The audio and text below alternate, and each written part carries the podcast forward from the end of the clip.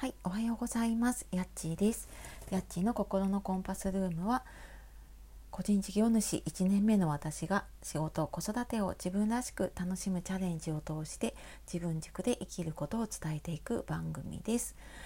えー、メルマガを発行していましてそちらの方では、えー、もやもや悩み続ける人生の迷子を卒業して自分軸で生きるためのノウハウや私自身の経験を詰め込んだものを、え週に23回発信をしていますご興味ある方いらっしゃいましたら、えー、説明欄の方かあとはツイッターでも発信をしているのでそちらの方から、えー、見ていただいて、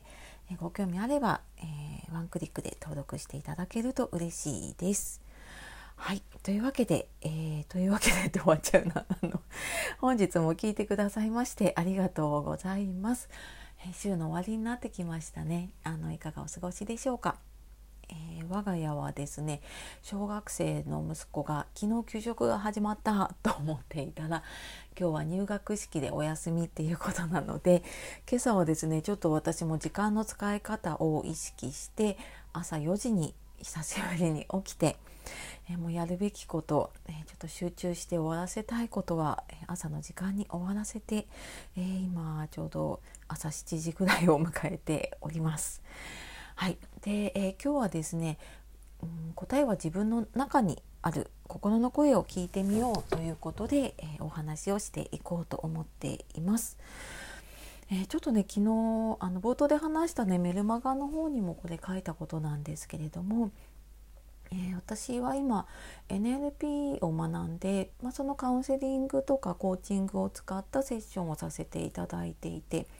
まあ、あの3ヶ月間ね継続のセッションを受けた方のこの前最終日が終わったところでした。であのその方自身がねあの前の自分は何だったんだろうっていうぐらい自分が変わったことが実感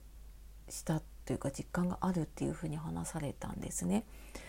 でまあ確かにあのまあ、なんかねこう目で見て比べることはできないんだけれどもまあなんかこう別人のようになったなっていう感覚を私も一緒に感じていました。でなんか私自身もね人生の迷子だった時何年もこう悩みをね背負い続けながらこうなかなかねこう重い一歩が踏み出せずにねいたのをすごい思い出したんですよね。でまあ、もちろんその自分がね一歩踏み出すタイミングって人それぞれだしだけれどもやっぱりなんかその本当の自分に出会うというかねうんその自分の中にある答えを見つけるためにはやっぱり自分の心の声を聞いたりとかあとは自分のなかなかねこう気づいていないようなこととか普段は言わないようなこう夢だったりとかこうなったらいいなっていう理想っていうのをね言葉にしていくとやっぱりそこに近づいていくんだなっていうのを感じます。でなんかねどうしても一人で悩んでたりとか考え続けてるとほんと無限ループにはまったりしませんか？なんかもう考えまた同じこと考えているなって自分でもわかるんだけれども頭の中でずっとモヤモヤ考え続けてるので一旦それを口で出すとかちょっと頭で考えてみるってしないとなかなかそのねループから抜け出せないなっていうのをねすごく感じたりとかします。なのでねなんかそういうちょっとこう自分の心の声を聞いてみたりとかあとはそうだなうんなんか誰にでもそのね夢とか理想って話せるわけじゃないと思うんだけれどもなんかそれを理解してくれる人に話す、まあ、その理解者を見つけるっていうのもねすごく大事なんじゃないかなっていうふうに思ったりしています。はい、というわけでね今日はあの答えは自分の中にある心の声を聞いてみようっていうことで普段なかなかちょっと忙しくてね自分と向き合うこと難しいなっていう方